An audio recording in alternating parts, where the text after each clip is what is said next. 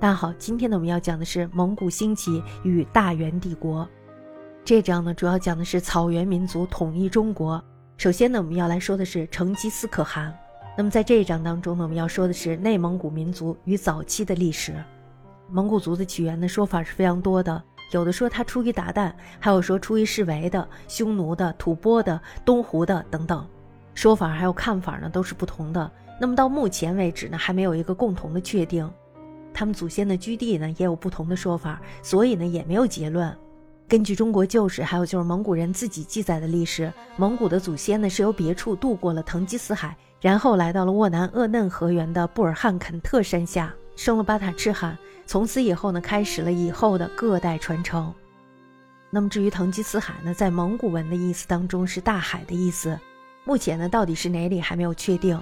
因此呢，渡过这个腾吉思海以前的蒙古族。更是无法确知了。从这个巴塔赤汗以后的蒙古世系，在蒙文记载的历史当中都有非常详细的交代，这都是记载成吉思可汗本族的先世。那么至于可汗这一氏族的祖先，重要的是前十一代的朵奔密尔干娶了阿兰霍阿开始。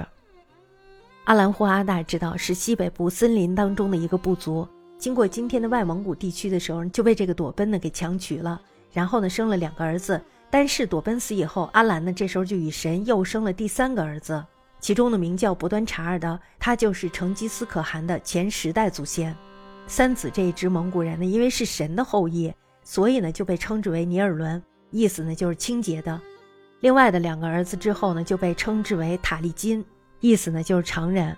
那个时期的蒙古人呢，并没有一个统一的大部族，也没有一个政治中心。有时呢是整个部族共同生活，有时呢是三两个氏族一起生活，也有一个氏族单独生活的，甚至呢是有一个家族单独生活的。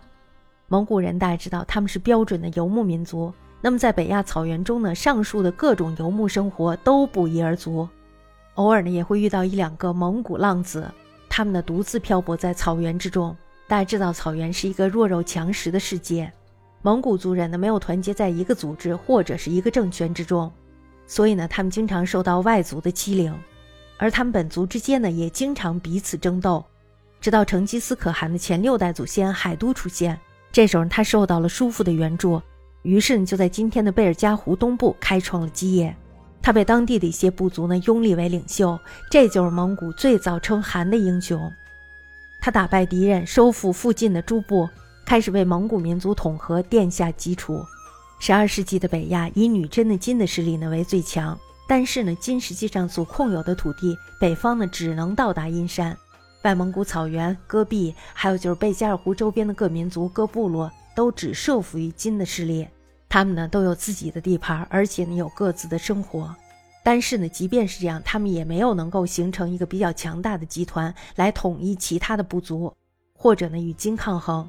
这些部族呢，大部分分布在贝加尔湖以南，大部分呢都是蒙古族，比如说像博越乌、太乙赤乌、汪古、扎拉伊尔等部族，以及成吉思可汗所属的博尔只金氏族。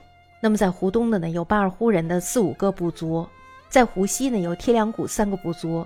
那么在呼伦贝尔地区呢，是塔塔尔人以及南方的洪吉拉人。那么在土拉河一带呢，是克烈人；其北呢是蔑尔乞人。在叶尼塞河上游的是沃伊拉人以及吉尔吉斯人，靠近今天的科夫多一带呢是乃蛮人，其西南呢是黑契丹，也就是西辽以及魏吾尔人，再往西呢就是花剌子模。当南宋初的时候，和布勒呢这时候就成为了沃南河以及克伦河一带的蒙古人的领袖，他领导蒙古本部，这个本部呢指的是尼尔伦，反抗金人，并且呢致力于蒙古民族的统合。势力呢，这时候就逐渐的强大了起来，与金人呢有几次战争。那么在公元一千一百四十七年的时候，大败西宗的军队，蒙金呢这时候就开始和谈了。金人呢除了承认蒙古在克伦和以北的领导地位之外，而且呢每年还要给予牛羊米豆绢等物资。和不勒呢因而就被推举成为了可汗，统一了蒙古本部。蒙古呢他与这个塔塔尔是有仇的，所以他们彼此争斗不休。继和不勒之后的是俺巴海，他被这个塔塔尔给诱捕了，然后呢送往了金，最后呢被害了。蒙古人呢这时候又展开了与塔塔尔还有就是金的战争。而后呢呼图拉还有就是也速该相继成为了蒙古本部的可汗。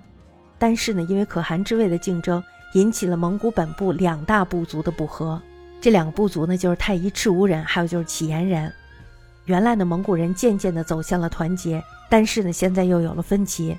那么，当乞颜部的也速该被推举为可汗的时候，这时候太乙赤乌部也立了他们的领袖与之对立。